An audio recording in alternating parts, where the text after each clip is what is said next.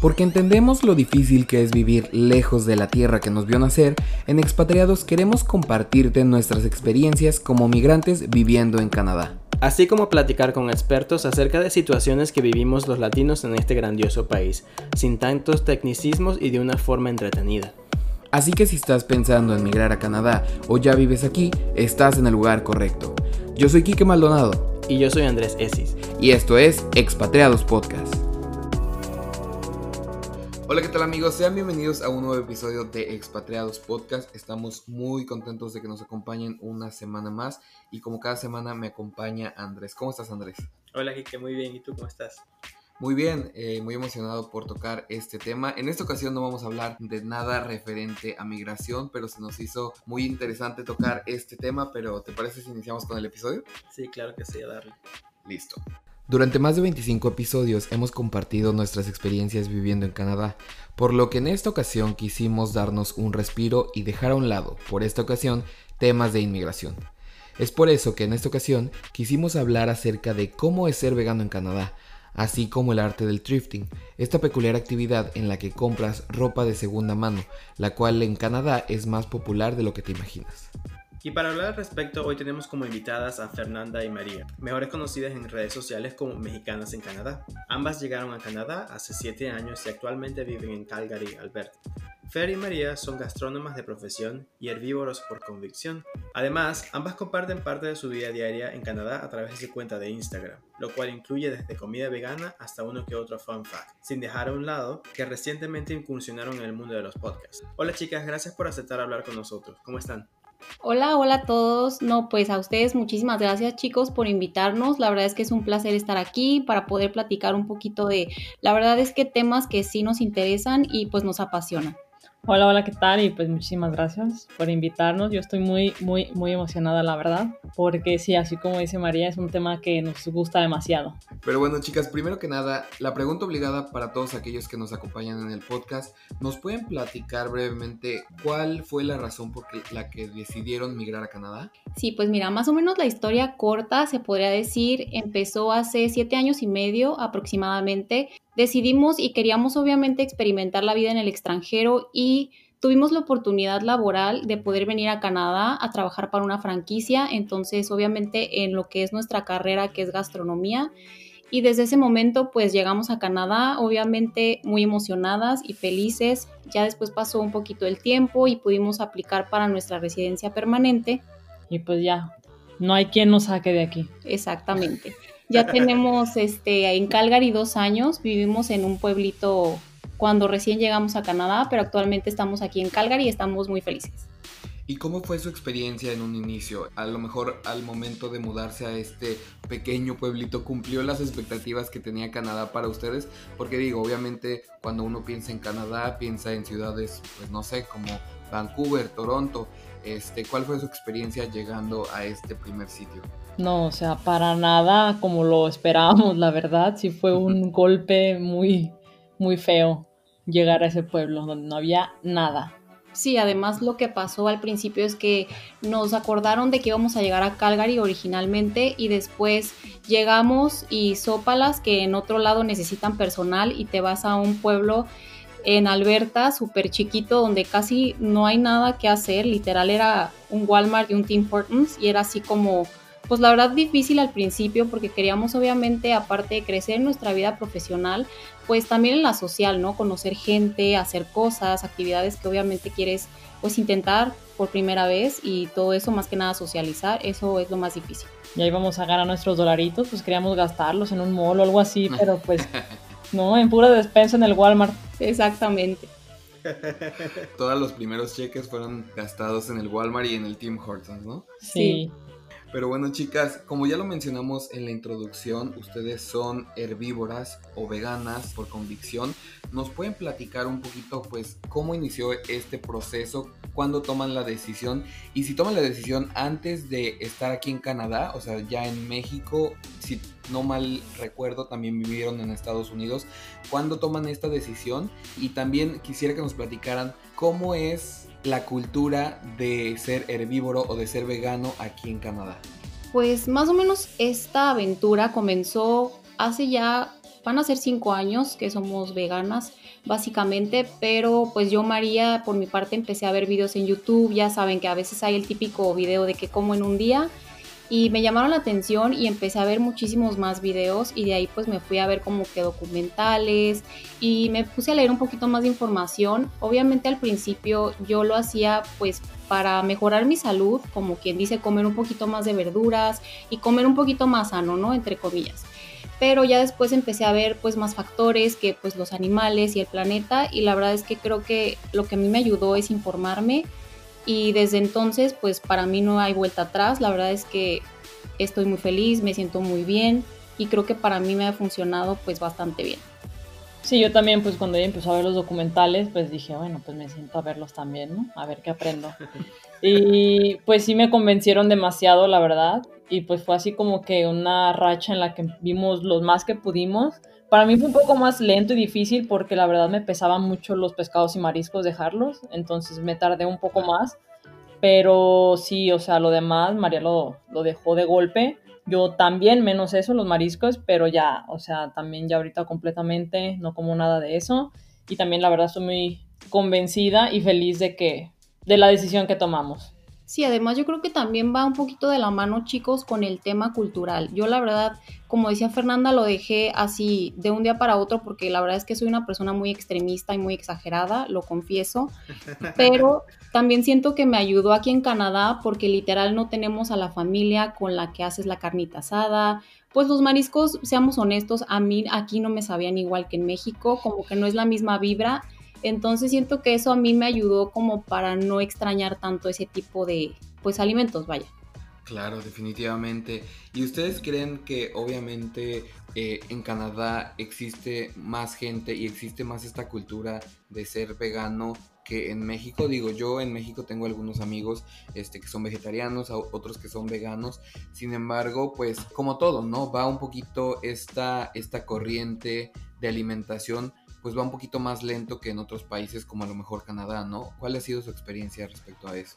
Sí, definitivamente. Digo, nosotras no tenemos punto de comparación en México porque pues en ese entonces todavía consumíamos productos animales, pero aquí hay muchísimas opciones. La verdad es que mm, siempre a donde vamos a un restaurante o a donde vayamos tienen opciones e incluso las personas pues no se sorprenden tanto ni te juzgan cuando saben que eres vegana. O sea, en México y nos sigue pasando cuando vamos a visitar a nuestras familias es de que pues la vegana, la rara, la exagerada y demás, ¿no? Ya saben, el bullying familiar. Pero aquí pues súper normal, la gente pues lo respeta más y encuentras muchísimas más opciones. Sí, incluso pues empezamos en, a no comer carne ni nada de eso en el pueblo donde vivíamos y la verdad pues era de que todo, todo, todo lo que nosotras hacíamos porque pues no había, no había de verdad no había nada, entonces no había restaurantes. Y ya que nos mudamos a Calgary pues fue wow. O sea, nosotras estábamos súper felices como niño en Disneylandia porque de verdad era de que panaderías completamente veganas, cafés, restaurantes. Fue lo más hermoso que nos pudo haber pasado. Y este, y sí, por ejemplo, en, como dice María, en México yo creo que cuando vamos o cuando voy es de que si hay carne asada o una fiesta, pues yo tengo que cargar mi tacate. Y aquí, por ejemplo, fue el cumpleaños de una amiga y hasta nos dijo, ay, les tengo comida especial para ustedes. Y nosotras casi lloramos de la felicidad. Yo creo que también aquí ayuda que hay muchas personas alérgicas, ¿no? O sea, nos ha pasado de que hay personas que son alérgicas a los lácteos y pues de ahí te acuelgas para comer ese tipo de alimentos y creo que es más cultural, ¿no? De verdad es como que súper interesante eso que dices porque sí, de verdad es sumamente cultural aquí en Canadá tener en consideración lo que las otras personas comen. Inclusive en el contexto de mi trabajo siempre hay como que yo que, que, participaba mucho en, en, organizar eventos y organizar como que fiestas y distintas, distintas reuniones dentro del trabajo, era algo que siempre tenía que tener en mente como que tenía que tener opciones para cualquier tipo de persona específicamente de personas que tuviesen algún tipo de alergia, vegetarianos, veganos, y en el caso donde yo estaba trabajando sí habían um, bastantes veganos, entonces eso era algo que siempre teníamos en consideración. Entonces es algo que, que es bueno, digamos, por la parte de, Canadá, ¿no? Es como que sí existe esa cultura de, de tener en consideración lo que las otras personas comen. Sí, incluso es, es algo que todo mundo, o sea, ya no lo ven nada raro aquí, creo yo. Claro, fíjate que ahorita que estaban mencionando el hecho de cómo comenzaron, cuando comenzaron a ver todos estos documentales, recientemente Andrés quedó un poquito traumado con un documental que acaba de ver en, Netflix, ¿cómo se llama? Seaspiracy. No sé si ya lo vieron. No, la verdad es que yo me quiero preparar mentalmente porque sé que no, como voy a quedar como Andrés, literal traumada aún más de lo que ya estoy, pero sí, la verdad lo, lo, queremos ver ya. Yo creo que ya lo tenemos que ver. Hace años salió uno hablando, se llamaba Cowspiracy, eh, que básicamente hablaba más que todo acerca del ganado, de las carnes, de los problemas que estaba trayendo la, la ganadería en general. Y yo me acuerdo que inclusive cuando lo vi quedé tan traumado que por muchos meses después yo como que mi, la cantidad de carne que comía bajó, pero como del, del 100 a un 10%, 10-15%. Creo que estoy pasando lo mismo ahorita por este momento porque este documental que se llama Conspiracy, que también está en Netflix para cualquier persona que lo quiera ver, básicamente te muestra las realidades acerca de pesca comercial y cómo eso está dañando el ambiente, cómo está contribuyendo al calentamiento global y a la destrucción de hábitats dentro del, del océano. Y ya, o sea, yo veo sushi y es como que no, no, gracias, paso. Sí. te cómico porque Kike es un amante increíble del sushi y, y bueno, yo, yo, como que de lejitos, como que dame el, el, el fake crab, que, que o me lo como simplemente con, con cucumber o cualquier cosa, pero no, ya no quiero ver nada de, peces. No, pues les vamos a pasar la receta que nosotras hacemos para que ya coman de ese sushi y ya no compren con pescado. Sí, por favor, por favor. Y, y, digo, se me hacía súper interesante eso porque miren, la verdad es que ya aquí confesándome, yo sí soy muy carnívoro pero sí estamos tratando de últimamente como que reducir el porcentaje de carne que comemos. Y la verdad es que sí hemos descubierto varios productos aquí, no sé, a veces compramos falafels de los que ya están como que medio hechos en el súper. Y estamos tratando de, de, incrementar, no sé, tofu, meterlo en nuestra dieta diaria, pero esa es la cosa, ¿no? Que aquí encuentras productos muy a la mano. Y yo recuerdo que en hace unos años, antes de que me mudara aquí a Toronto, pues yo me acuerdo que eh, empezaba a sonar un poco lo de ser vegano, ser vegetariano. Y yo me acuerdo que pues yo dije, ok, yo lo voy a intentar. También había escuchado, creo que un programa de Marta de baile, una cosa así. Y yo dije, a huevo, lo voy a hacer. Y la realidad fue que dejé la carne y los pescados de un día para otro. Pero también la realidad era que los productos en México que son dirigidos para ser, pues no sé, en este caso veganos o que están hechos con soya o, todos estos productos, la realidad es que para el salario que uno puede tener en México, pues la verdad es que se me hacían como que muy caros, ¿no? Entonces lo que hacía yo era prepararme de que picadillo de soya y cosas así.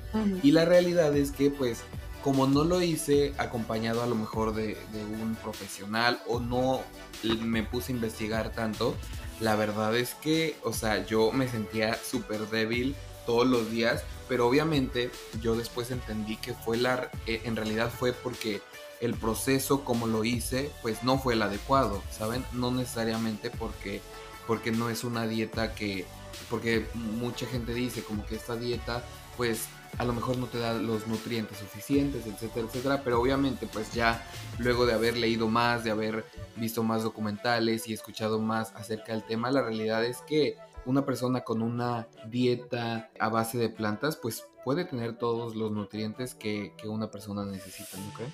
Sí, claro. Yo primero felicidades por ver los documentales. La verdad es que creo que es algo que sí toma un poquito de valentía y conciencia, pues las personas que sí se toman el tiempo para un poquito más informarse sobre lo que está sucediendo, pues en el mundo y más que nada de dónde provienen nuestros alimentos, ¿no? Como ser humano nos preocupamos por ver qué hay en diferentes cosas, por ejemplo, en la fiesta, qué alcohol va a haber o qué ropa me quiero poner, pero a veces las cosas y los alimentos que consumimos, pues a veces no le damos esa importancia como para investigar.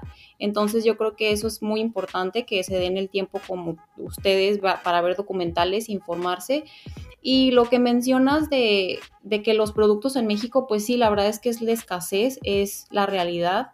y sí son un poquito caros o sí son caros, la verdad. Yo cuando voy de vacaciones compro pues salchichas falsas y quesos y la verdad es que sí están caras, o sea, mi mamá sí hasta me hace unos ojitos así como de que, ay, está muy carito eso, mija, pero y es lo malo, que también carecen de opciones, pero ya también es dependiendo de la alimentación que la persona tenga. Digo, obviamente sí la puedes llevar con literal comidas que son plant-based, como lentejas, frijoles, este, garbanzos y todo eso, que obviamente para nosotras sí nos es importante consumir productos procesados porque es, o sea, nuestra decisión y porque a nosotras nos funciona y nos mantiene en este estilo de vida, más que nada.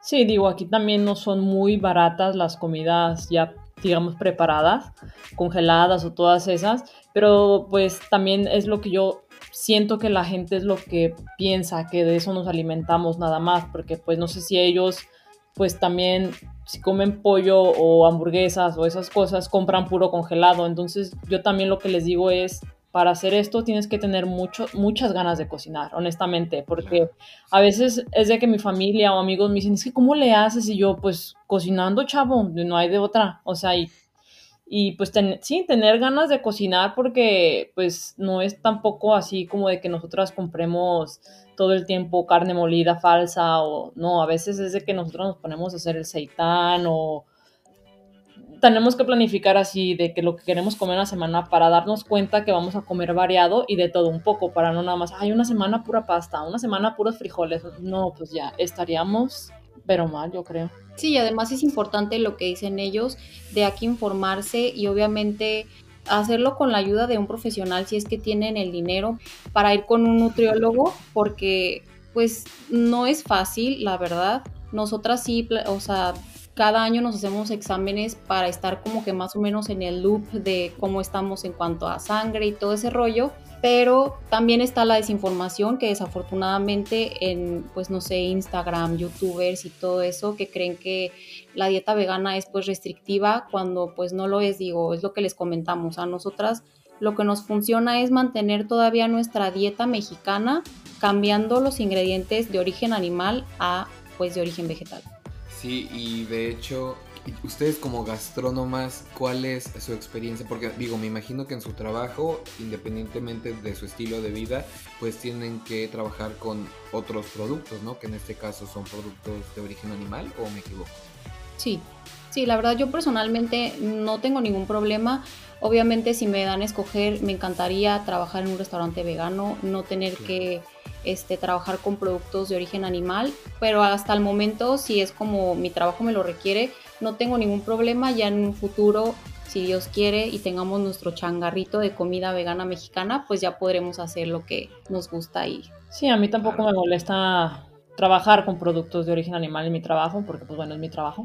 Tuvimos la oportunidad también de un trabajo pues hacer platillos veganos y disminuir un poco el menú de origen animal. Y pues sí, como dice María, también me encantaría trabajar en un restaurante que fuera 100% vegano. Sí, porque incluso nos cuestionamos también ese tipo de cosas en cuanto a que pues nosotras estudiamos una licenciatura en gastronomía, ¿no? Y hay personas, y lo hemos escuchado, que nos dicen que son chefs, pero no pueden ser veganos porque son chefs. Entonces, pues nosotras decidimos estudiar esa carrera antes de ser veganas. Entonces, en vez de alejarnos como de lo que amamos, si ya no queremos este, cocinar con ese tipo de ingredientes, pues más bien es como que veganizar e intentar hacer cosas con lo que nosotras queremos y amamos, que pues, es lo vegano, pues cambiarle un poquito y pues seguir pues creando y cocinando recetas.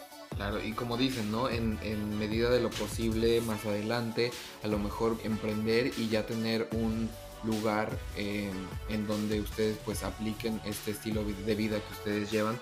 Y la verdad es que para todos los que nos están escuchando, pueden encontrar en Instagram como mexicanas en Canadá. Y la verdad es que tanto en esta cuenta como en su cuenta alterna, toda la comida que suben, la verdad es que se ve súper, súper rica.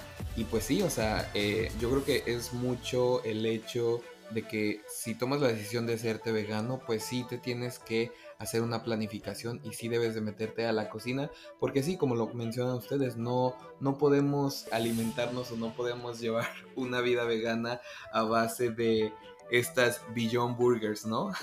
Exactamente, y, justo ayer estábamos platicando este, sobre este tema para pues contarles algo chusco y así, y pues bueno, nos ha pasado de que nos dicen que por qué tomamos cerveza si somos veganas, que por qué comemos pan, que por qué comemos este pasta. Entonces yo creo que la gente cree que los veganos son los crudiveganos, o sea que solamente comen lechugas y pues no sé, espinacas o algo así. Sí, porque hasta muchos, por ejemplo, pues mis papás no, porque ellos han visto lo que como y saben lo que como, pero mis tías o abuelas sí son así de que, pues es que comes puras ensaladas y agua o qué.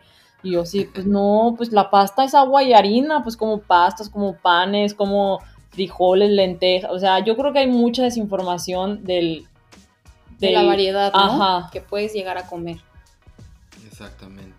Sí, la verdad es que yo tuve una rachita en la que me obsesioné con las lentejas y los garbanzos y encontraba distintas maneras de hacerlo.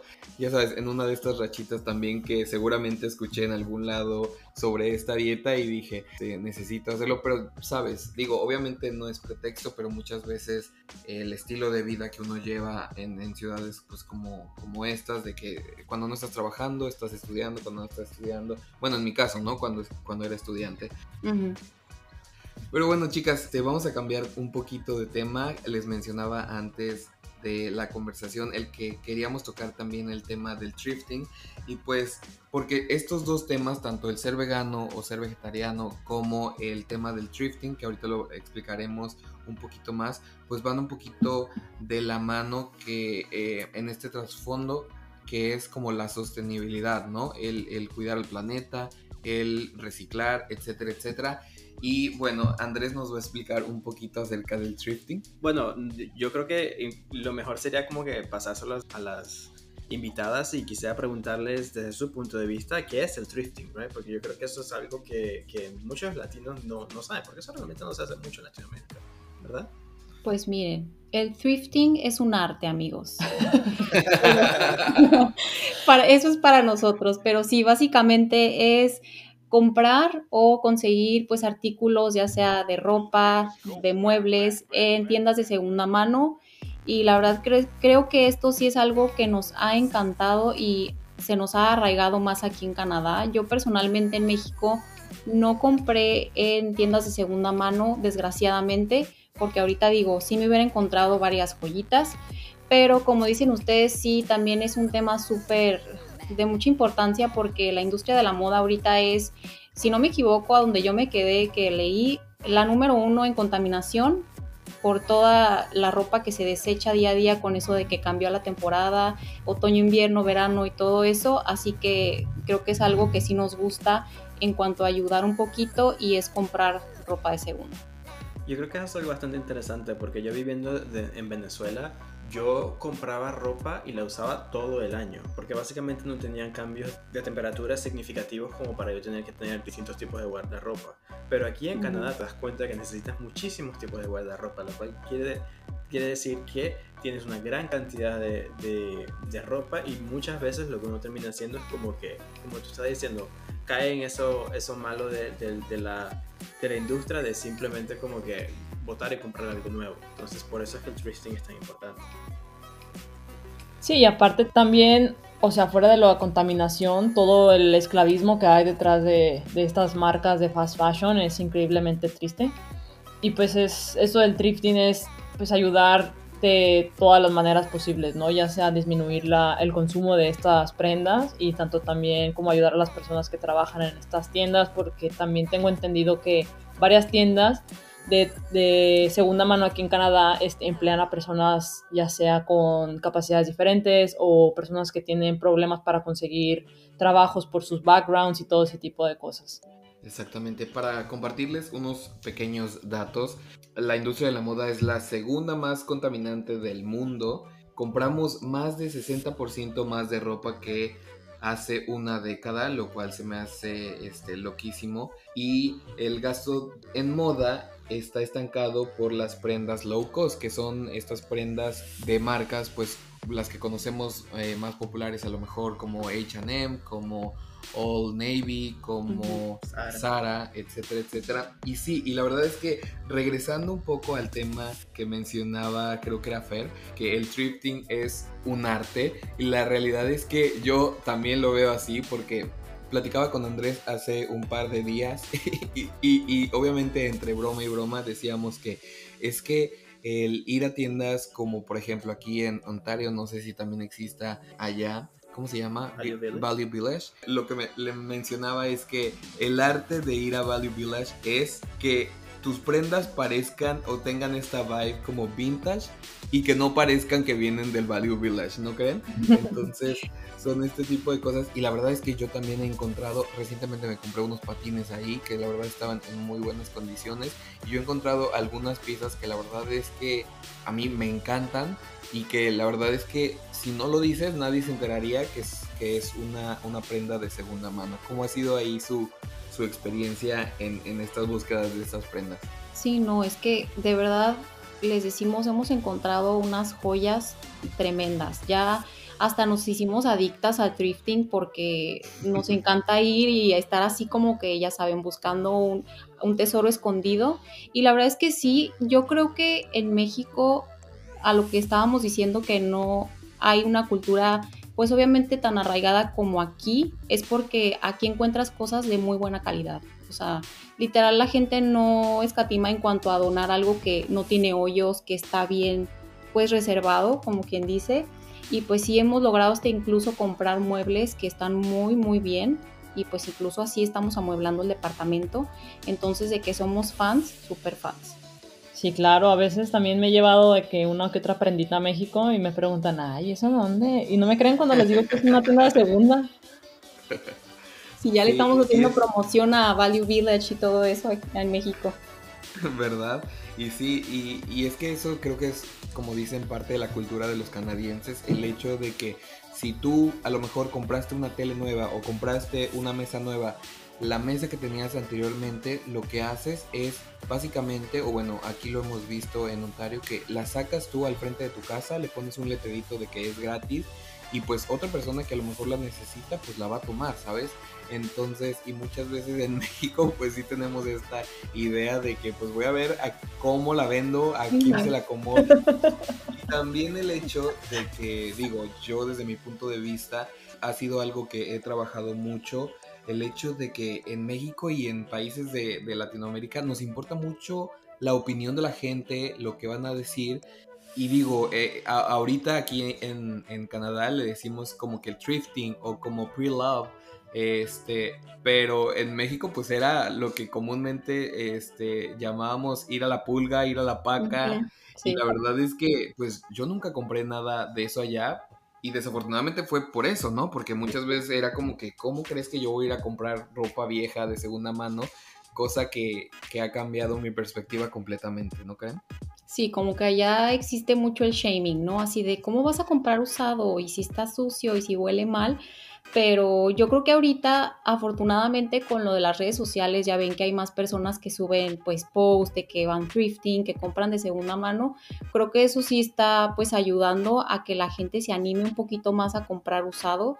Digo, hay de todo. La gente cree que no hay como para su estilo, para su gusto, pero un tip que nosotras pues tenemos por si quieren ir a darse una vuelta a una tienda es que no vayan con una idea como de encontrar, por ejemplo, un vestido que vieron en Aritzia o en algún lugar, no vayan con esa idea, más bien vayan con la mente abierta como para ver distintos estilos, para si algo les llama la atención, pues pruébenselo, a veces no es lo mismo verlo que ponérselo y ya ver si pues les gusta. Sí, es que uno no va a una Triftor porque necesite algo, uno va a la Triftor y ya dejas que la Triftor te diga qué, necesitas comprar. Exactamente. Y por ejemplo, yo que tengo mi hermana aquí que tiene 15 años, o sea, ella es una de sus pasiones ir de thrifting y, es como que algo que está muy arraigado en, en, las nuevas generaciones. O sea, les encanta ir a buscarse ropa y la verdad es que pues para personas o para adolescentes que tienen a lo mejor un budget reducido, pues la verdad es que está genial. Yo he visto a mi hermana que ha encontrado botas, tenis, infinidad de jeans y, camisas. Y como lo dices, ¿no? O sea, no porque vayas a comprar algo en una tienda de segunda mano quiere decir que esta ropa o estos este, accesorios o, zapatos estén en mal estado, sin, sino que nada más es algo que a lo mejor su anterior dueño ya no lo usaba o ya no lo quería y pues así fue que llegó a, estos, a este tipo de tiendas.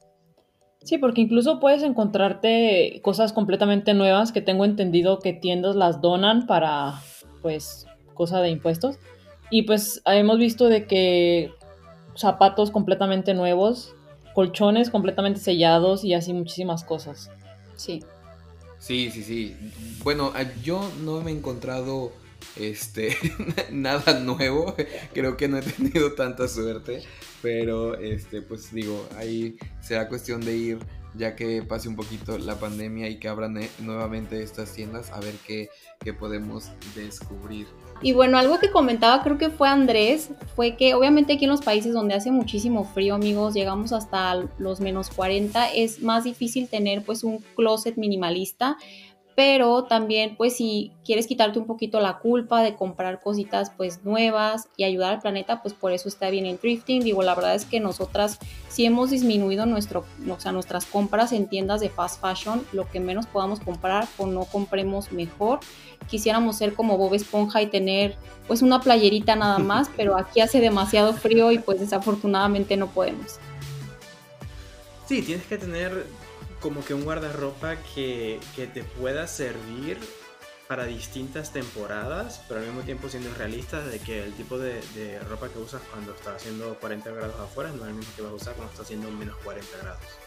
Entonces, aprender a, ver cuáles son las posibilidades, así sea a través del thrifting, no sé, creando layers. Layers es algo que yo en, Venezuela ni en la vida nunca pensé hacer, ¿no? Pero, pero buscar las soluciones ahí también, pero siempre teniendo en consideración el impacto que estás teniendo en el medio ambiente. Porque como lo hemos estado diciendo, de verdad el impacto de, de este fast fashion es bastante preocupante para el medio ambiente. Y, y por sobre todo realmente no es ropa que es de buena calidad, ¿entiendes? Como que nada que yo compro en un lugar de fast fashion siento que me dura más de una temporada. Siento que para cuando ya lo vuelvo a ver el año después, como que esto, ya no sirve. La calidad ya está tan llevada que, que no, que, no es algo que ni siquiera puedo usar. Entonces, simplemente eh, ser más eh, consciente, pero también más inteligente en el tipo de cosas que estás comprando, ¿no? Comprar ciertos artículos de calidad que sabes que te van a durar mucho tiempo, al mismo tiempo de que, bueno, llenar los, los gaps con cosas que puedas comprar en el thrift store o, otro tipo de, cosas así, ¿no? Exacto, yo creo que calidad antes que cantidad, amigos. Ya no está de moda tener 50 pares de zapatos ni 80 pares de pantalones. Eso ya, ya quedó en el pasado. Exactamente. Y digo, esto obviamente lleva un trasfondo a lo mejor más deep, más, más, eh, más a fondo, porque de hecho yo estaba leyendo la otra vez y Andrés me veía un poquito mal porque es algo que yo a veces hago, el hecho de que unos jeans, porque te los pongas un día, no significa que ya van a la lavadora, ¿no? Porque digo, al final y al cabo eso también este, pues genera una contaminación, ¿no? Entonces, obviamente hay unas ideas muy locas que de hecho yo leí en un blog que decían como que los jeans los tienes que meter al congelador para que como que se les vaya, no, no el olor, pero como que estén frescos o no sé, qué sé yo. Este, pero sí, o sea, esto va un poquito más allá. Y de hecho también eh, quería comentar que no sé si en México ya existan o en el resto de Latinoamérica, que me imagino que sí, pero hay apps o hay eh, páginas de internet como Poshmark que ahí vendes eh, tu ropa que, que, ellos lo llaman como pre-love, como que preamadas, pero en realidad es eso, ¿no? Es vender este, la ropa que tú ya no quieres. En este caso, si te duele el codo donarla, pues ahí también tienes la oportunidad de este, venderla, ¿no? Sí, claro, yo sí escuché, creo que en México ya hay una aplicación, la verdad es que desconozco el nombre, pero eso sí se me hace muy padre, obviamente la gente que como dices tú quiere como que ganarse un dinerito y no quiere desprenderse de la ropa, o incluso también entre amistades hay gente que intercambia ropa en buen estado y eso también se me hace muy chévere, que cambie de dueño y pues ya tú le des tu estilo. Sí, este, pues no sé si también vaya de la mano el lo que ya les mencioné, el minimalismo, porque pues uno se llena también a veces de ropa y compra ropa que termina sin usar, así de que dices en verano, ay, está barato para el invierno y ya no lo usas en invierno y ahí se queda nuevo y... Sí, y al final del día te haces la vida un poquito más fácil, ¿no? Como que no gastas tanto en jabón, no estás pensando como que más comprar para que lo combines y todo ese rollo. Y algo, por ejemplo, en el que yo estoy trabajando también es que, o sea, yo que tengo eh, todas estas aplicaciones de estas tiendas de fast fashion, o sea, te llegan notificaciones cuando ya están las rebajas y yo ahí me meto a ver de que y a empezar a agregar cosas o a darle, ya saben, corazoncito para guardarlas, cuando en realidad, güey, o sea, estamos en pandemia, no estamos yendo a ningún lado, ¿a dónde chingados voy a usar esta ropa? ¿Saben? O sea, como que ya es algo muchas veces como que, que, tiene tu subconsciente de que, ay, ya llegaron las, las, rebajas, vamos a ver qué compramos, pero en realidad pues ni siquiera es ropa que necesitas, nada más es, es algo que, que tienes una maña y que debes de desaprenderla, ¿no? Exacto. Pero bueno, chicas, yo creo que estamos llegando al final del episodio.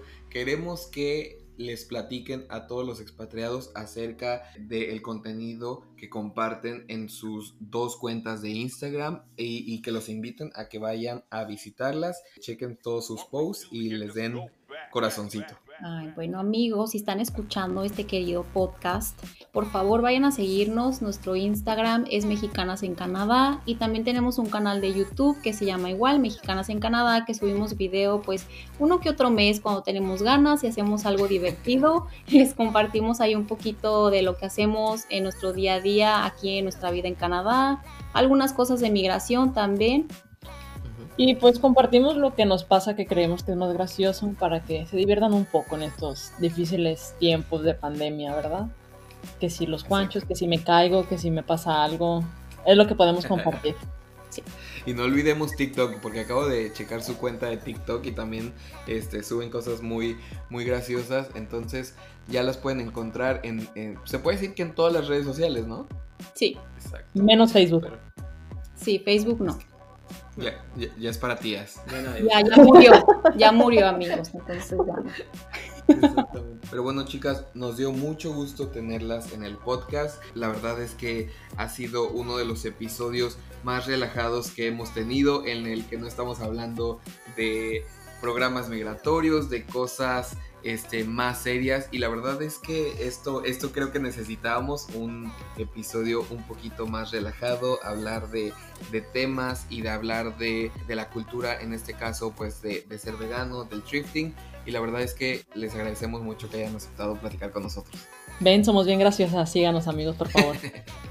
No, ya muchas gracias por invitarnos, de verdad que la pasamos muy bien. Como ustedes dicen, pues aquí echándonos un break de cosas migratorias y sí es refrescante hablar de temas que sí también nos interesan, entonces pues esperemos que les guste, que nos inviten otra vez y pues claro.